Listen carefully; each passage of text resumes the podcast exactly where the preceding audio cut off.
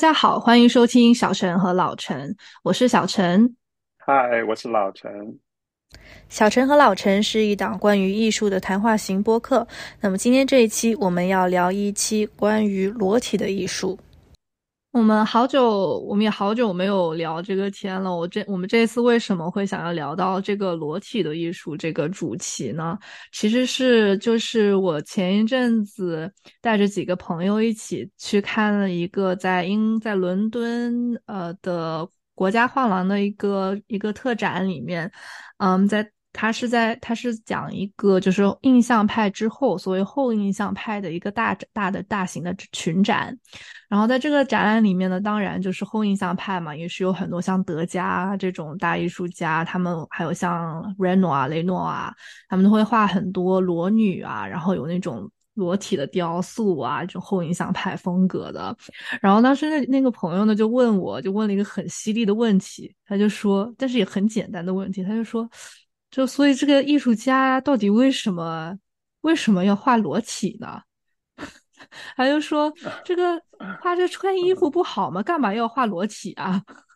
然后这个问题就是一下就是问住了我们所有在场的所有人，就包括我是本身是在艺术界工作嘛，然后也是学艺术史，就肯定是对这个问题实际上是没有多想，就是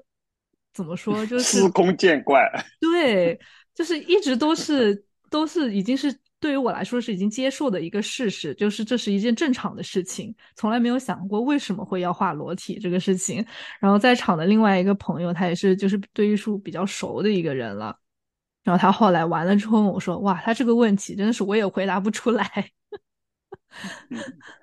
对，所以我就想，是越普通的东西，越普通的问题，可能突然出来，你反而越越难回答。对的，就是这种最越是这么基本的问题，反而就是你想，嗯，到底为什么，完全回答不出来，嗯，所以对，今天我们就想要聊聊一聊这个关于裸体的艺术，特别是在西方艺术史吧，主要还是集中在东方的艺术，今天可能就聊的比较少一些。那么老陈，今你你觉得你有什么特别印象深刻的裸男或者裸女的这种？西方艺术史里面的绘画或者雕塑吗？啊，你看今天这个话题挺有意思的啊，因为你你一开始说到这个问题的时候，我也是觉得，哎，一般人呢常常识上就不会去想这么基本的问题啊。但事实上仔细想想，确实也是啊。对我在对艺术的一些了解，其实也是一开始从这些地方进入的啊。呃，好多年好多年前了，可能就差不多三十年以前吧。我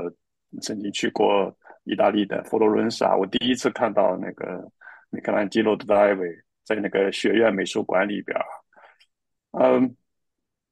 因为戴维是个非常壮实的一个青少年的形象，我当然看到的时候没有说这个裸体给我什么其他的。呃，性的感觉当然是一个非常正面的一个很震撼的一种力量感。但是我实际上那天去看啊，给我最大的震撼的，并不是戴维这个完成了的这件作品，而是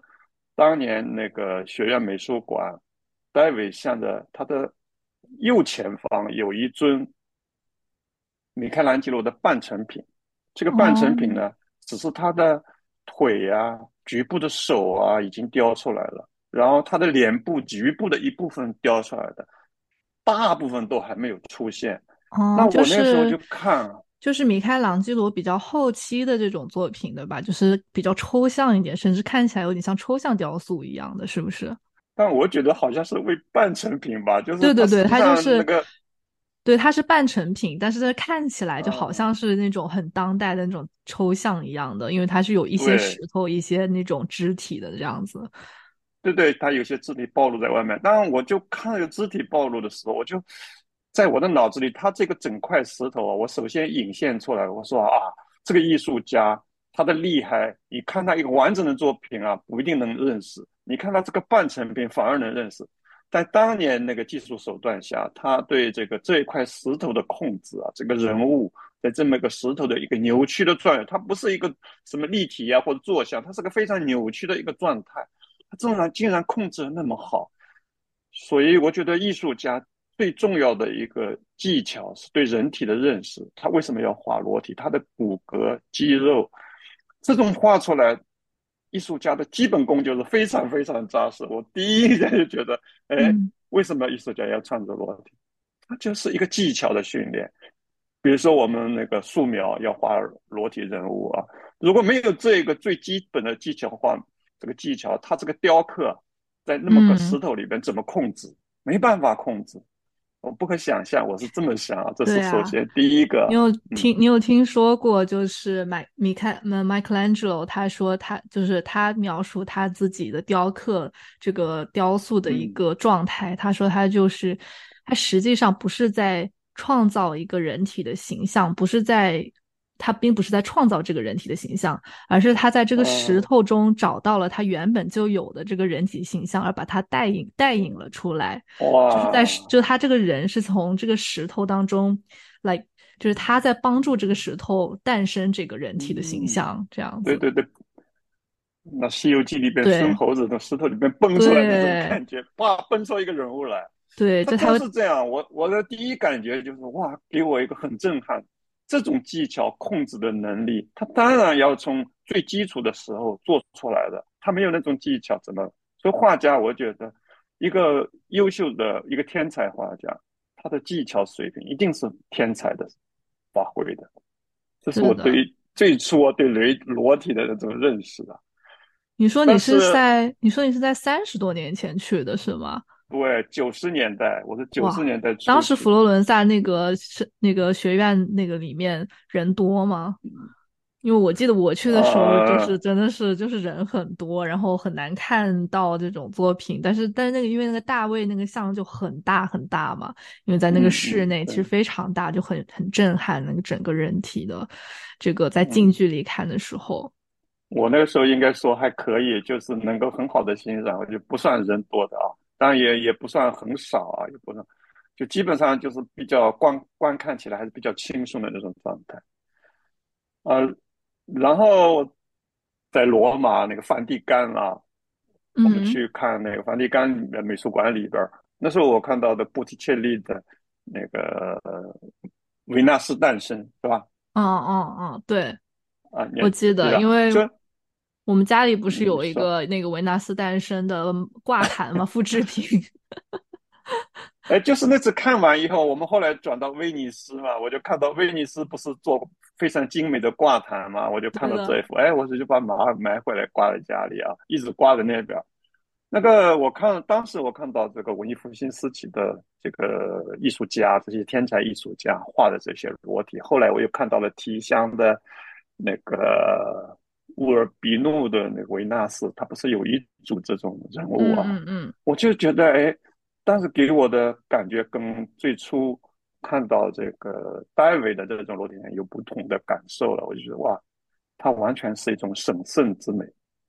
很高、很纯洁、神圣，他有神圣感，你知道？他这种人物的画像本身是一种神话人物里边的东西，但是他给人是一种神圣感，但是呢？它又是人性的，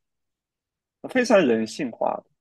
这可能是文艺复兴的一个特征吧？你你你说说看。嗯，就我们可以先讲一下，就是你说这两幅画是长什么样的？就是呃，那个维纳斯的诞生，就是波提切利画的这一个，我对他印象特别深，就是他因为波提切利的画风都是人特别修长嘛，然后那个维纳斯，我觉得我印象特别深，就是他脖子特别长。哦，对，因为他就是他就是头往一边歪，然后身体他的这个动作就是呃，所就艺术史当中是叫做羞涩的维纳斯，或者叫做是好像是呃朴实的维纳斯，还是羞涩的维纳斯？维纳斯就叫 Venus Pudica，就是就是他是非常非常。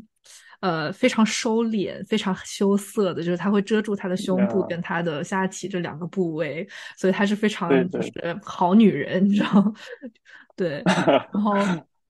对，它就大概这样一种有一点有一点小扭曲，然后但是它的就是屁股有点扭，然后这样子一个比较很嗯优雅的这样一个 po 一个一个姿势，然后旁边它就是从海中这样子升起来嘛，然后旁边有两嗯个神，一个风神，一个什么春天之神，然后再吹着给它吹风这样子。对，因为风神吹着它，让它就有个扭曲感嘛。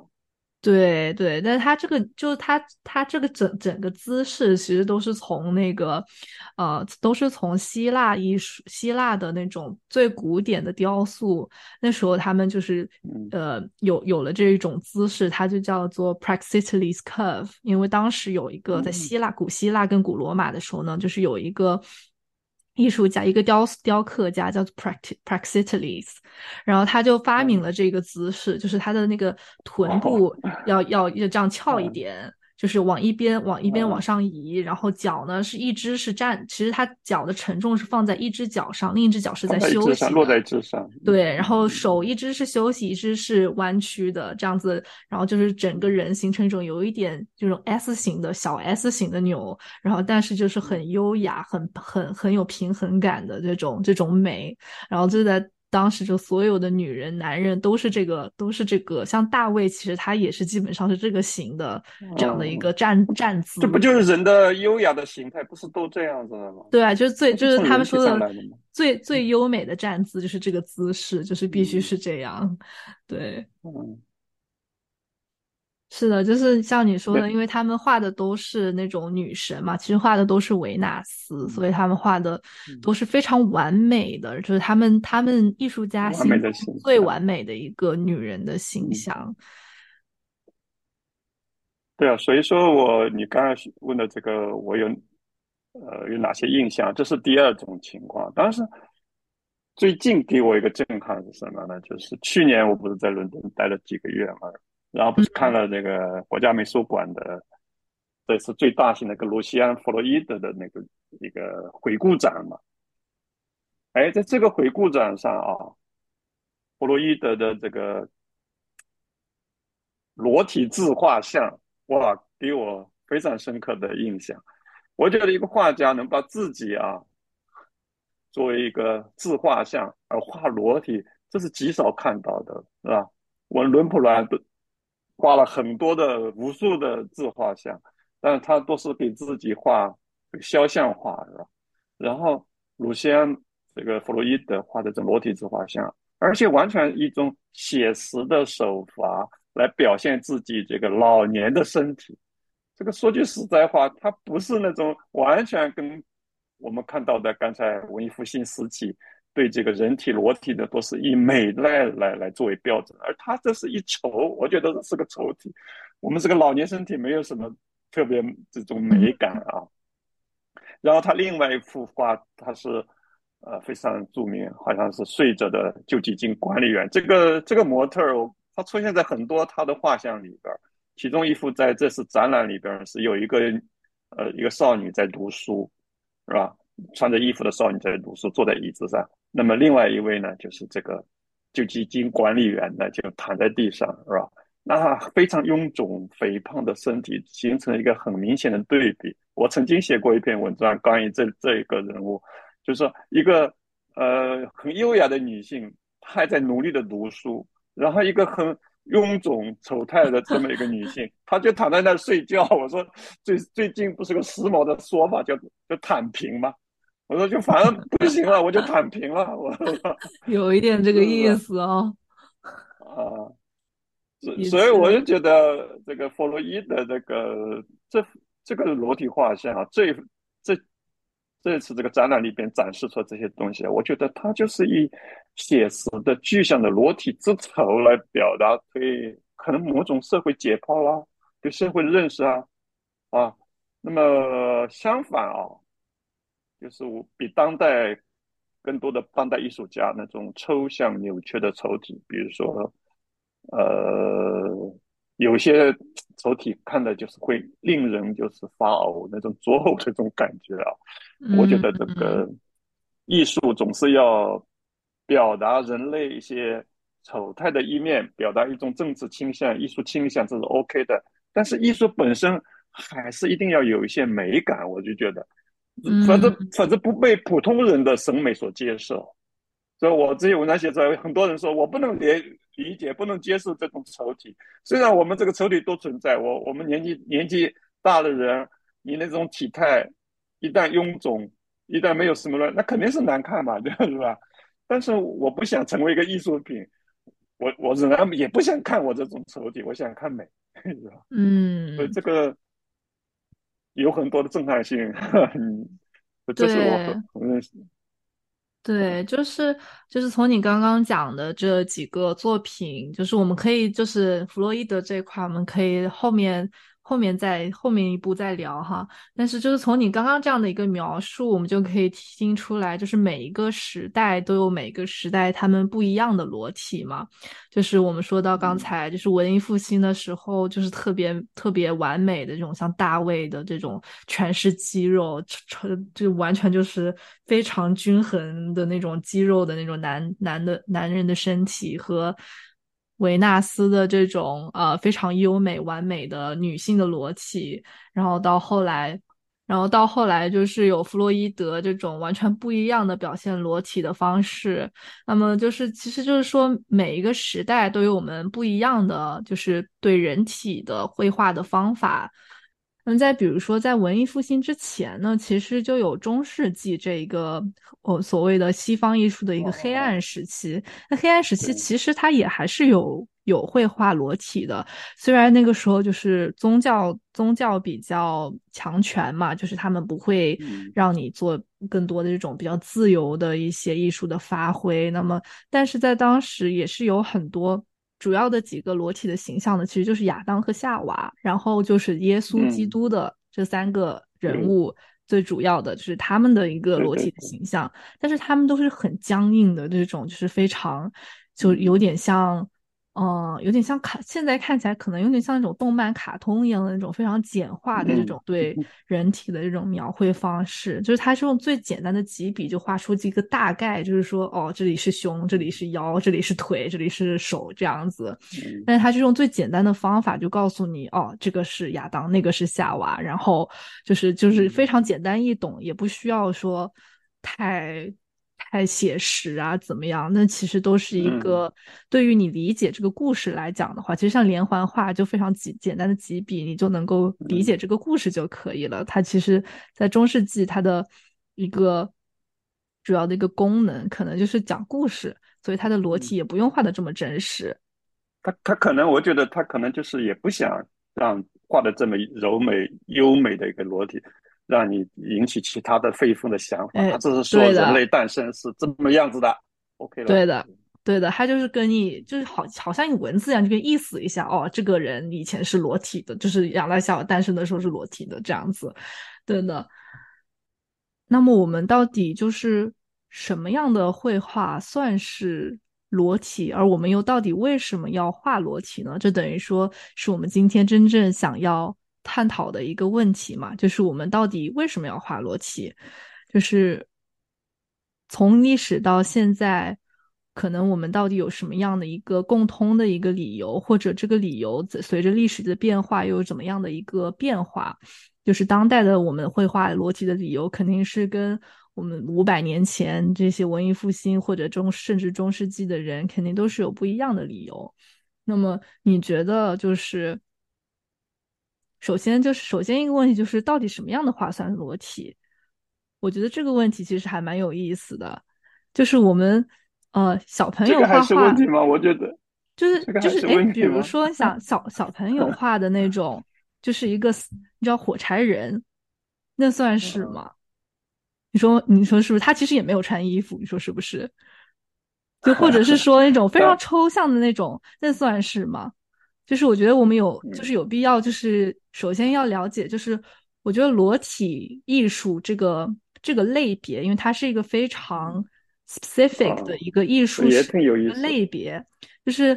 它为什么非常重要？在艺术史里重要，就是因为像你之前说的，一开始说的就是，哎，有那个时候，因为没当然没有照相啊，没有什么，所以绘绘画的技巧就是非常重要嘛。所以这那么能够绘画裸体，这是就是人的身体，把它也呃呈现一个非常写实的一个状态，这对于艺术家来讲是一个非常重要的一个绘画技巧。啊，对。然后所以呢，我觉得就是。所谓的裸体艺术，其实它必须必须要是非常一个相对具象、相对写实的一个对裸体的一个表现，是的，是的，才能叫做是裸体艺术。对，就所以我就这么认为，这个一定是具象的，然后呢，就是让你觉得，呃，不管美也好，丑也好，它看起来真的就是。要像人，对，就是看起来就是哦，我脱了以后大概也长差不多这样的那种感觉，对，对，就是比如说，因为现在还是有很多，现在当代艺术就会有很多比较抽象的对身体的表达，其实那个可能在真就是在严格意义上来讲就不能算是 the nude，就是在所谓艺术史当中的对于裸体艺术的这个类别当中。我今天上午啊啊，刚刚去看了一场年代温州这个年代美术馆啊，今天办了一个展，它是 Imagine，里边就有一幅这个当代艺术的那种裸体像啊，裸体像，名字叫新女性，然后这个非常年轻的艺术家，然后我看了这幅裸体像，就是。我就第一眼就想，今天晚上我们可能要聊这个话题嘛，我就拍了个照片回来。我觉得他这个让你看起来他是一幅裸体像啊，但是因为当代艺术它很模糊的一种状态啊，事实上它算不了，我觉得应该算不了，回不到那个真正的我们所说的裸体像里边啊，裸体艺术里边，它只是利利用了这个裸体的这么一个概念，创造了一幅就是当代的一种。一种模糊的一种感觉啊，给你一种想象而已，这样。嗯，因为当代艺术当中有很多，但有一些它就不一定了。有一些虽然也是属于当代艺术，它就它就是画的还是很很具体的啊。它会把各种的人体的各个骨骼部分，包括这这个最重要的隐蔽的部分都画出来那种啊。虽然它也是抽象画。反而也可以归入，我就这么觉得，反而也可以归入裸裸体像有的，但是这些其实界限比较难把握的，我们也很难说。对对对，当然界限是很难把握。感觉嗯，对对对，因为其实，嗯，就是按照艺术史的一个进程来讲的话，就是呃，the nude 嘛，就是英文里的这种裸体艺术的这个类别，它。出现实际上应该是在就是文艺复兴这个时候，那么就是那之前就没有这个类别嘛，就是呀，就是其实也就只有耶稣基督跟亚当夏娃三个人可以是裸体这样子，他也是故事需 要是裸体，对对，就是他是这个类别的出现是在文艺复兴，然后。当时，但是呢，就是这个类别一直发展到就是十九世纪这种学院派，学院派的绘画就是那种非常非常逼真，就画的给你每一个头、每一根头发都给画出来的这种绘画。嗯，这这就是画到了这个极致之后呢，就呃，就比如说像非常有名的那个英格尔、恩格尔、英格尔的那个大浴女、大浴室的那个女人，就是一个背部啊，对对，这就他这种最顶尖的这种学院派的绘画了。嗯，然后但是就安格尔那个拳吗？对对对对对，然后就这个完了之后呢，就是肯定就是有了这种印象派、后印象派的这样的一个反击嘛，就是说啊，不想要画这种这么具象的东西，所以就包括就是在到到了当代艺术呢，然后就是包包括这种对于整个所谓的裸体艺术的这整整一个类别，它是有一个反抗，就是说我们我们不不想要。就就我他们是觉得，就是所谓的裸体的这个类别，它本身就有一点问题。为什么呢？就是因为，嗯，特别是对于女性艺术家来讲，这个类别，因为很多很多呃，西方艺术史上重要的所谓的裸体绘画、裸体艺术，都是画的是裸女嘛。裸女是最最美的，就是包括我最爱的是，嗯，像西班牙的画家 Velasquez 画的那个 Rock B Venus，也是在国呃伦敦国家国家画廊里面的那个，也是侧躺着的这一个裸女，然后前面是个镜子，然后有一个小的丘比特，然后拿着这个镜子，然后这个背影特别的对美。对，对，像这种这种这种作品，就是在西方艺术史上当中很多，然后他们也是，呃，非常有作作为一个艺术品来讲，在西方艺术史当中是非常有地位的这样的一种艺术品类别。那么在嗯但是呢，就是虽然他画的都是女性，但是就是女性艺术家她们却不被允许去学习这种画裸体的这种东西。啊对，就是一方面就是有呃女性主义，大家就觉得说，哎，这个都是由男人来画这种女性的裸体，实际上它是对女性身体的一种消费，是一种就是男男士男人的一种对女性身体的一种凝视嘛。嗯。然后另一方面呢，就是在后来十八世纪、十九世纪，嗯，开始有比较多女性的画家了，但是就是他们并他们，嗯、就是在在那种学院里面，他们不能画，不能上那种裸体啊裸体课，就是那种有有那种写生课嘛，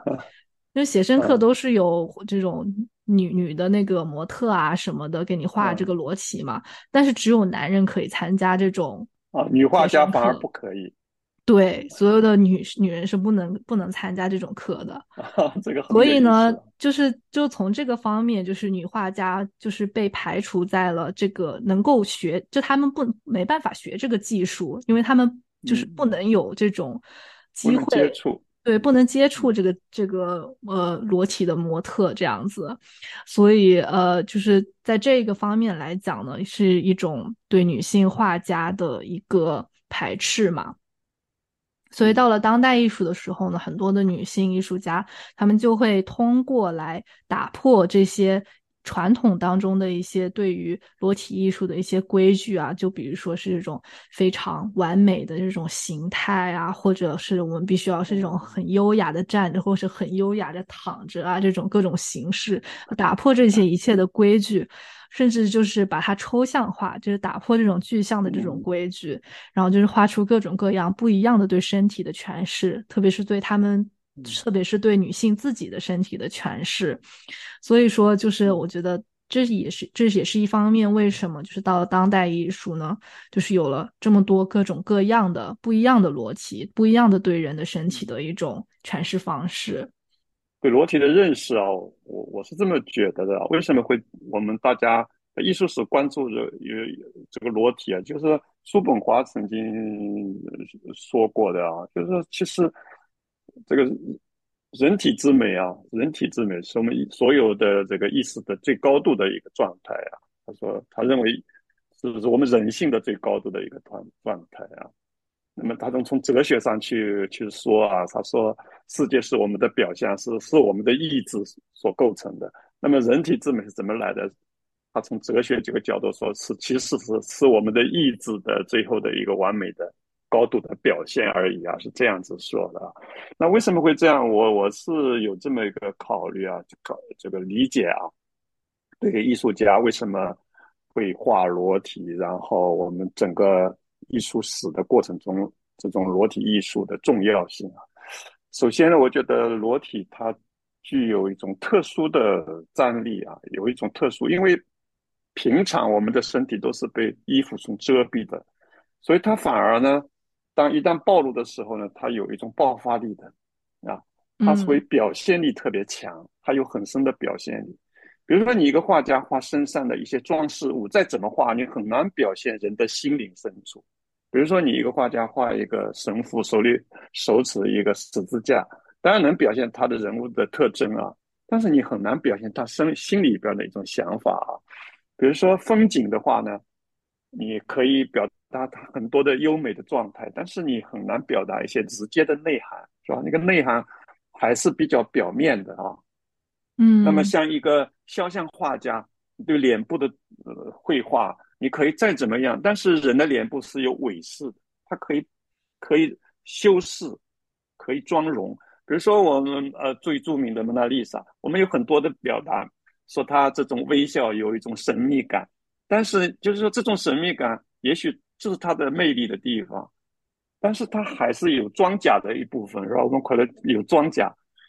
反而就是说，哎，这个人体啊，它是一个静默的，无论怎么样，它人体本身啊，它可以做出扭曲的动作，但是你想表装甲很难装，它装不了。是吧？这个呢，我觉得它就是裸体啊，它的身体语言是静默的，反而呢就充满力量，有冲击力。就是这事物总是这样子的，你被包裹的东西啊，当打开的时候，它有爆发力，它总是在反面来表达的，这是一个它表现力的方面。第二个呢，我就觉得，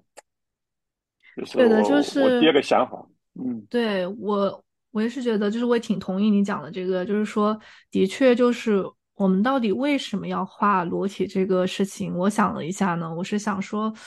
就是如果有一个人，如果我们要画一个人，就是如果我们要画这个人最真实、最本真的一个样貌，那么我们一定是要用裸体的这个形式，因为就是我们所穿的衣服、首饰。它其实都是带有一个装饰性、带有一个时代性的嘛。但是如果你想要画的是一个所谓的，呃，并不是说我并不是说我是想要画一个特定的人，不是说我要画我，或者是我要画你，而是说我是要画一一种人，就是我是就是要画世界上最绝世的美女，或者是我就是要画世界上最绝世的大英雄。这样一个人物的形象，我到底用什么样方式来？表达，我觉得反正就是用裸体这个形式是最最完美的表达方式，因为你给他加你给他加任何的衣饰，任何的这种服装，就反而是遮蔽了他能够表达这种美，所谓他的这种英雄气概的这种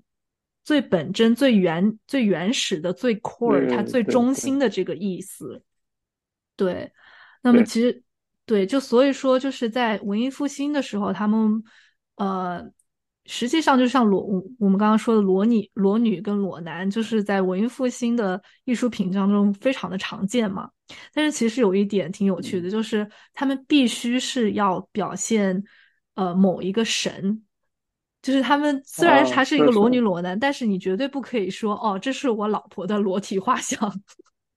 对对对，是个神话人物，这样子才会有一定的高度嘛。对，就是就算就算你的模特可能是个真人，但是你一定要说你画的实际上表表现的是一个维纳斯，或者是表现的是一个大英雄的这样的一个神话人物，这样子。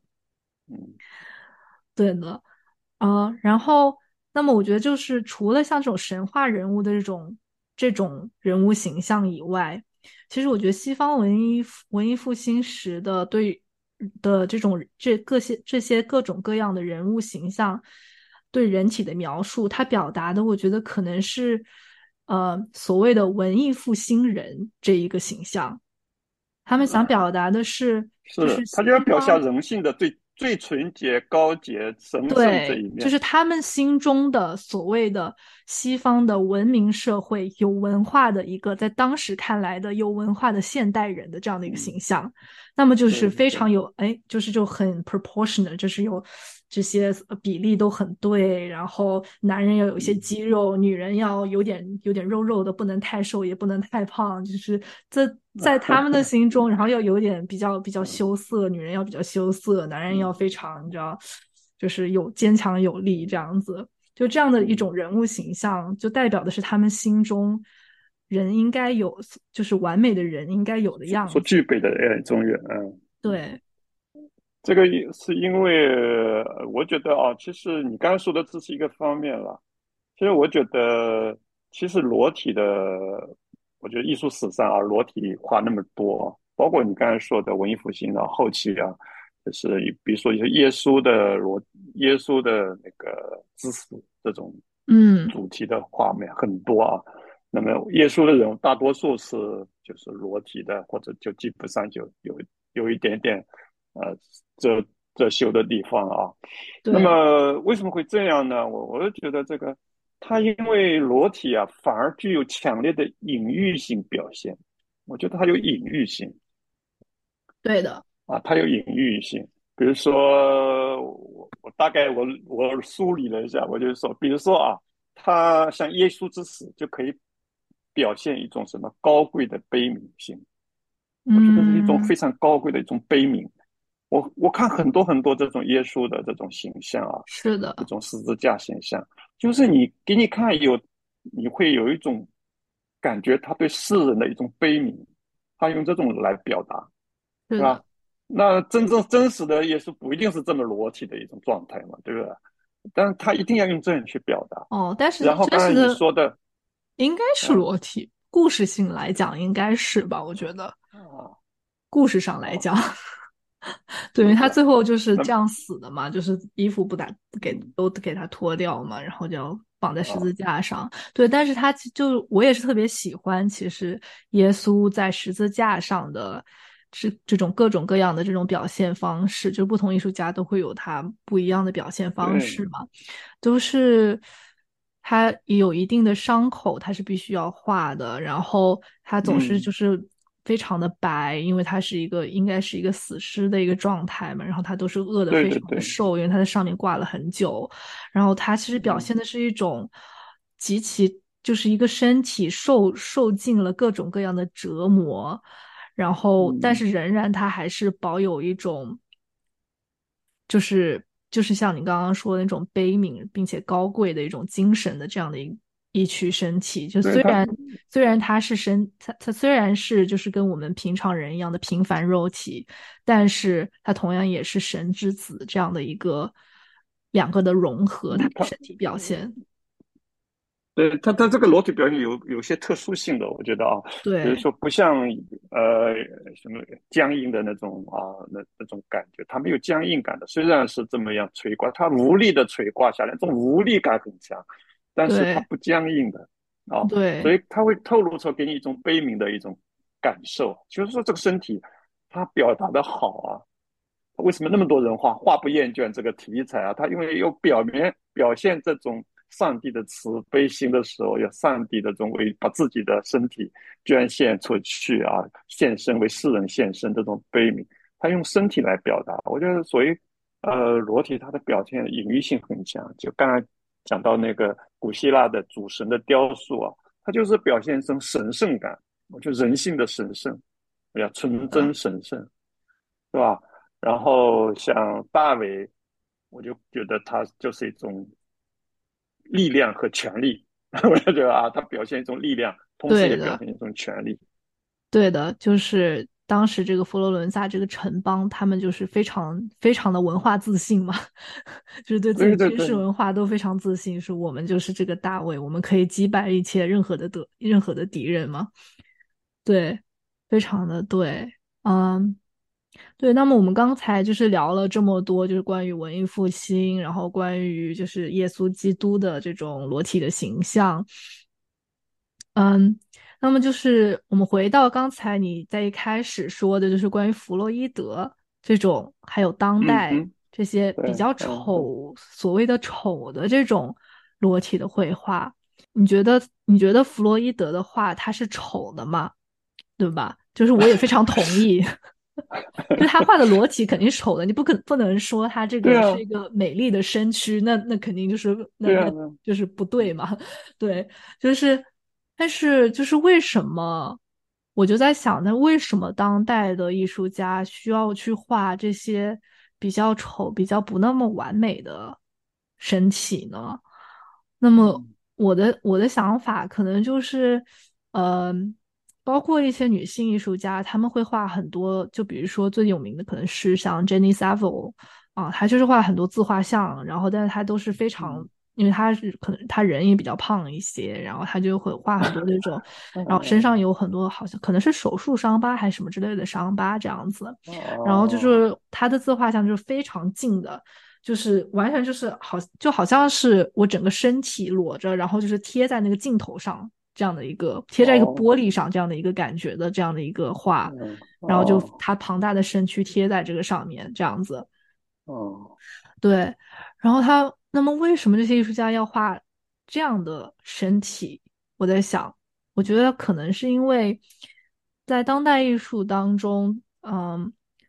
人们画艺术家画的更多的是作为一个生而为人，我们在这个身体里面的各种各样的感受。就是他不是画的是一个完美的，我们去我们比较我们向往想要成为这样的人，或者想要有这样的躯体，不是这样的一个概念，而是他是在画他他自己作为一个人，做就是生活在这样的一个躯体当中的各种各样的感受，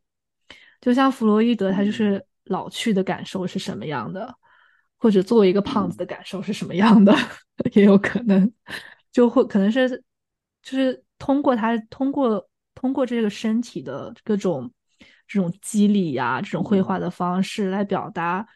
我们的喜怒哀乐，或者是特别是痛苦跟创伤。我觉得很多这方面的东西在当代艺术的人体当中会表现出来，所以他们才会看起来这么的扭曲丑陋，因为他画的实际是我们生活中不太那么想面对的这样一个方面。是是，我是有这种感觉啊！我看那个弗洛伊德这次这个展览啊，他那这么一个非常重要的这么一个回顾展啊，呃，里边有很多的，当然也有啊比较早期的一些画，但后来给人最震撼的仍然是他画的这些裸体自画像，比如说还加上那个刚才说的啊，旧地金的女人啊，这样的一个状态。那我我是当时是这样想的，虽然他这个画的具象本身啊是看起来比较丑陋的，但是他这是一种艺术美了，就是确实存在一种艺术美啊，这种丑跟美其实是可以转换的，有一种艺术美。为什么这么说呢？他这个写实的丑体，他选择丑陋，就是我感觉他就是要脱下人类身上那个遮羞布。它来揭示人的丑陋的一面，或者衰老的一面、病态的一面。其实我们人的本身啊，那个美的时代，就是一个人的中观一生啊，他从早期的的生殖喜悦，到少女的少男的时候那种健美，然后很快就进入了这个人生的呃，就是成长到暮年。我们在暮年啊，我们这个丑陋的世界，其实从我们人体本身来讲啊。现在有着随着这个岁月的人人的生命的期越来越长，其实我们比较丑的那个身体状态啊，越来越长，越来越长，在人人的人性的人生的意识当中占的比例越来越大，那美反而变成短暂的瞬间了。所以我觉得他通过这种把你华丽的服饰剥开，你外表的美容都剥开，这种粉饰都剥开，身体所见的。表面的美被剥开之后，那是里边的真正被遮盖的那种美，那种那种丑态，就是衰老有衰老之美啊，其实也是有衰老之美的，可你怎么表态表现。那这就就是他可能啊，我觉得弗洛伊德这种，他跟他父亲那种，啊，是他爷爷那个那种呃心理学家那种，有一种可能遗传吧，会做一些社会解剖。我我是这么去理解他啊，嗯，所以那个墙上。那个墙上他有一句话嘛，他说：“呃，生活是短暂的，艺术是长久的，是吧？Life short，the long，啊，那那 art，呃，对，art around art，这么啊，我我我那次拍的照片，我特意把他这个自画像那个丑画跟那那句话拍在一起啊，它是有一个这么一个解剖吧。那么至于说到女权主义，用自己身体来表达。”我我觉得真的是感觉啊，有鲁迅先生他当年写这个中国国民的那种丑态啊，就是把国民身上那种丑的丑陋的东西啊，他把它展示出来。啊，中国国民身为为什么呢？他身为鲁迅，身为中国的一个国民，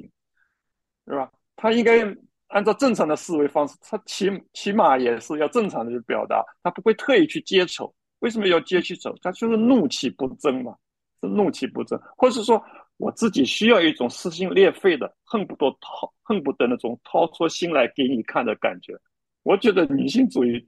画家啊，女权主义啊，他们就是有可能有这样一种心态啊，他就说，哎，我要通过极尽夸张、丑化、变形来表达一种要引起别人注意这么一种情绪，这也是一种隐喻。我觉得也是一种隐，很重要的隐喻。也许在艺术史上啊，我去表达一种社会倾向，一种左倾的那种左翼的那种倾向意思。嗯，我以丑为美，但是他是想以丑为美，就是很我我觉得很对，不是。左翼的有些很多释放。嗯，对，但是就是你像你说的哈，就是鲁迅也好，呃，女权艺术家也好，或者是呃弗洛伊德，那我觉得他们就是有一个共通点，他们就是不想要粉饰太平嘛。他们的做，他们所有想所做的事情，就是想要揭露出真实的模样，而这个真实的模样对于他们来说才是重要的事情，才是美的事情。这个就是所以他的一种，对，就是就是对于他们来说，就是以前这种学院派的绘画，这种哎，我们就是画的是这种哇，美到是美到不行啊，但是但是那是假的，就是没有人长那样啊，就是其实像我们当。代当代来讲呢，就像那种小红书或者 Instagram 这种网网络上的那种网美，呃，或者或者是那种广告广告上的这种。漂亮的模特，就实际上都是经过修饰的嘛，都经过哦很很复杂的一些修饰。对啊，拍出来照片最后还得要做。是的呀，是有很多很多的修饰，就是没有人真实生活中长那样。就是这可能是艺术市场，我觉得这是不，我觉得这个我插一句啊，因为我觉得这是两种，就是实实际上是社会的思思考两种思潮，是一种是说我们人性要进步啊。要以比较美的一种东西带引它，要有一种高尚来带引，使人类去会进步。还有一种想法就是说，我要揭露那种丑，我通过揭露了丑来促使推动这个社会在进步。可能是种两种社会思想。是的，是的。这个两种思想永远是存立的，保守派跟是的呀，这个比较啊左翼。他所以说，你在这个状态之下，有这种丑化的状态，也有那种啊那个要。通过没来也带领的啊，是这样子，一生是这样。是的，一定有的，就是这是两种不一样的思考方式，不一样的状态嘛。那么当然就是说，现在的艺术肯定是，就像你说的，就政治来讲的话，比较左派咯。对，那么那么以前文艺复兴当时的艺术政治来讲，那肯定是比较保守派，因为都是都是都是皇宫贵族付的钱嘛。那肯定是掌权人付的钱，那可不是，那可不是保守派吗？那奇怪，这里还有一个事情，我想，呃，就是说，呃，就是毕加索的这种集合性女性裸体啊，就是说他这种表达啊，嗯，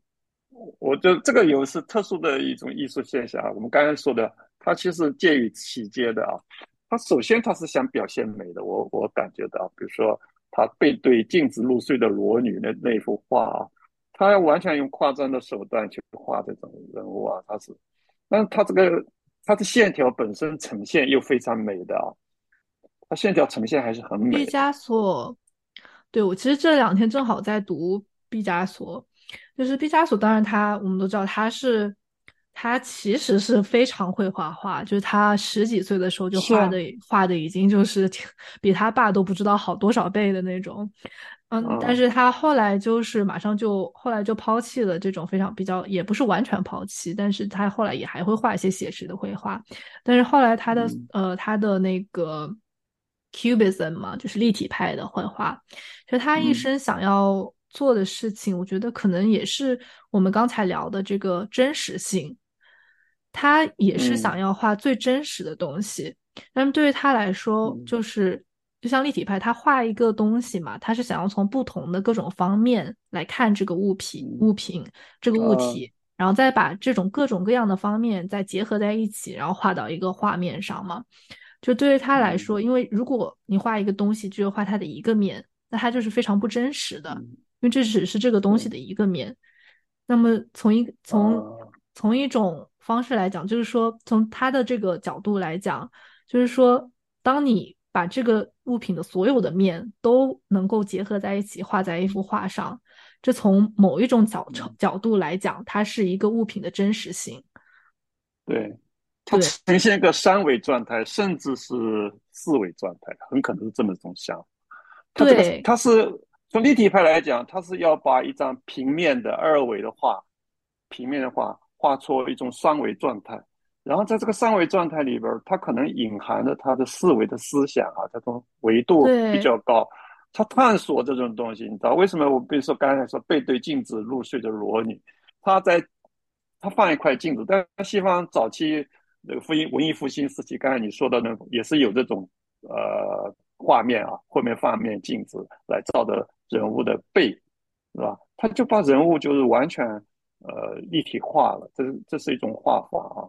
然后我觉得他用这种方式来表达这个裸女的时候，他的力量感。他这探讨的这种呃精神内涵，跟前面说的啊，还是有蛮大的一个区别。有的时候艺术史有意思也在这些地方。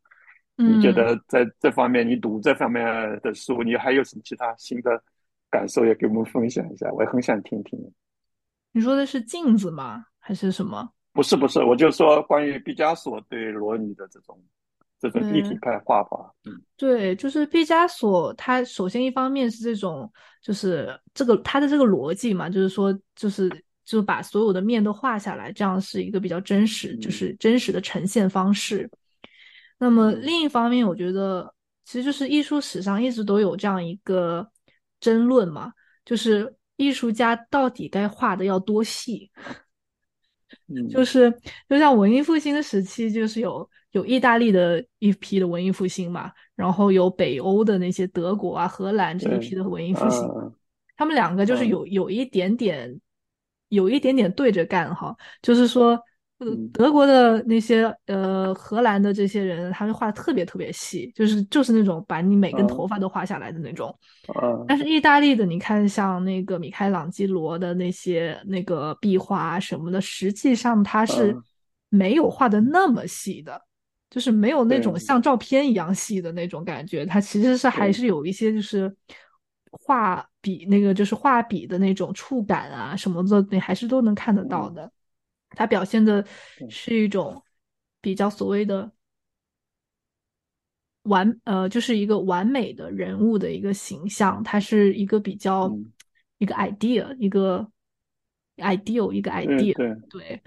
但是就是就是就是所谓他这些意大利的这些人呢，就是就一直在说这些北欧的这些人不会画画，就是他们画的就是每一个物品的一个一个瞬间。但对，这个是有这个问题啊。对，然后就是其实意大利画家可能更有想象力一点。对，所以他意大利画家说，我们画的是不是这个瞬间之美？我们画的是永恒之美，就是我们是把这个物品最最中心的它的永恒的美的地方，它最真实的地方画了下来。那么这个其实这个问题到一直到毕加索这个时候还是同样的问题，就是他你如果画只画这个这个杯子的一个面。那么你画的是你这一个瞬间看到这个杯子的这一个瞬这个杯子这一个瞬间，但是如果你把它所有的面都画下来，你实际上就是把这个真正的杯子画了下来。对对，有道理。所以是同，所以是其实是同样的一个争论。那么当你画一个人体的时候，他为什么要把这个人的面孔？他特别有名的一幅作品嘛，就是《哭泣的女人》，就是三几年画的，有一幅就是 Dora Maar 的他的情人的这样一个哭泣的女人的作品嘛。嗯，这幅画，你看他画一个哭泣的女人的这样的一个脸，他是从各种各样的方面看这个看这个女人哭泣的样子。那么他画他画他就是画下来的是哭泣这个情绪这个动作。最中心的，就是把他所有哭泣的样子都好像是浓缩在了这样一幅画中，它是非常浓缩的这样的。那那就非常难度也在这里。就艺术家其实这个有的时候去理解一幅画，真的是要这样子。一个好的艺术家，或者说只是一个照相式的艺术家的区别，也可能就在这些地方。对，就是他并不是只是画这一个瞬间的哭泣，而是好像他是在永永永远在哭泣的这样的一个感觉。的一个形象，对，这是我，这可能是我对毕加索这样的一个理解吧。对，我是觉得啊，然后这裸体这方面，刚才讲，从我的理解啊，就是一个它具有特别的表现力，然后有隐喻性的啊，然后还有一个我对理对裸体的理解，我觉得它就是有个共情性。画裸体啊，嗯，我们看或者我们欣赏裸体啊，跟欣赏其他的题材的话有个不同点，因为我们看的裸体其实看的我们自己，看我们身体实实际上是看自己，对，它会形成很强烈的共鸣。比如说你看到一张婴儿的裸裸体像啊，婴孩的裸体像，或者一个少年的裸体像，那我我们会充满着什么一种饱满的喜悦。对我，会就有这种感觉，我们就会想到我我少年的时候，我们小的时候都这样子的。孩子他有一种饱满的喜悦，然后我看到一张，比如说看到一种老人的形象啊，老人的很瘦肉的一个八九十岁老人的一个裸体，我们就会感到有一种那种衰老的瘦肉的悲凉，有那种无力感，我们自己马上就会体验到，会我们会跟自己挂钩，你知道吧？我们会，把自己想象，我我老了会怎么样？是吧？然后你看到一张死亡的那种感觉的一个裸体，你会看到那种僵硬、恐怖，就不一样。然后呢，你像呃呃，西方艺术雕塑史上那种有一些扭曲的这个人物形象，你会一看到他，你会想，觉得这么一个扭曲状态是一种痛苦的状态，你会扭曲之痛苦，你会马上就会想象，我如果这么扭曲的话，会扭曲之痛苦。然后呢，看到一张挺拔的东西，我们就就有一种恐怖感。就是刚才看到，比如说戴戴维，我看到戴维这种像啊，看到他那个站站姿啊，我们自己也会把自己的背啊，就是挺直了，把自己胸挺起来，然后把手轻轻的搭在自己肩上，那种感觉，手里好像拿着一个一块啊丢石子的布，会就自己直接就会有这种感觉的。那你看到一只很松弛的啊，看到一幅很松弛的那种裸体像，你就会感到一种松弛的温柔美，因为女性的一种很松弛状态躺在那边啊，斜展优雅的躺在那边，你就会有觉得一种温柔之美。我我觉得，所以它紧张有紧张的力量感，这里啊就是呃跟其他的艺术题材不一样的之处，就人体的裸体，它确实有一种共情感。因为我看那个弗洛伊德也好，看到那个毕加索的这些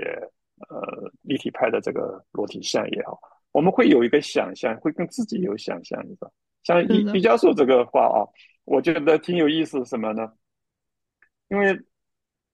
因为他是实际上啊，好像从我们艺术上，他是实际上是对着这个嗯他自己的女朋友啊、情人这个年轻的情人的这个形象去来画的，是吧？是照着他来画，但是他用这种方式去表达，就很有意思。我就觉得它里边有幻想在里边，有很多的幻想，有隐喻，他有共情。我我是这么，想的，因为他为什么要这样表达？对，本来可以玩，他可以不是不能画具象呀，他偏要用，这种方式。反而更具有艺术力量。我这样想，对的，其实毕加索特别有名，就是他每换一个女朋友，就是给给那个女朋友画画，都是经常就是一开始两个人很好的时候就把她画的很美嘛，然后两个人关系越差，就画的越来越丑，越来越丑吧。你看他画哎就知道他们在画的时候，当时这个感情好不好，就是这样子。啊，这个所以很有意思啊。我觉得。呃，哎，曾经歌德这么说过，这个最近在看这些书啊，歌德说，一个注视人体美的人，他说不可能有怀有邪念。他说，因为呢，他感到的是与自己与整个世界的完美融合。我觉得歌德啊，对人性 这个好像这个不太对，不对吗？不是你要想 你要想歌德之后有谁上来了？呃，你说说不是德啊？国完了之后有谁上来？二战时二战时期，哦，这样的，他他是不是很纠结于人性 人体的美？就不太不太呃善了。呃，这个但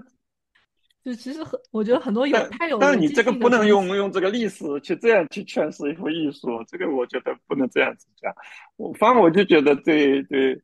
呃，就就是但这个非常强逻辑性的这个东西，感觉就是后来会啊变味，就是 哦，变。那你说丑的人怎么就不好了吗？那也不对呀，就是。哎，我刚刚说这个，这个倒不是说啊，这不是，就是美人体美啊，就是这个其实是个比较大的内涵啊，就说一种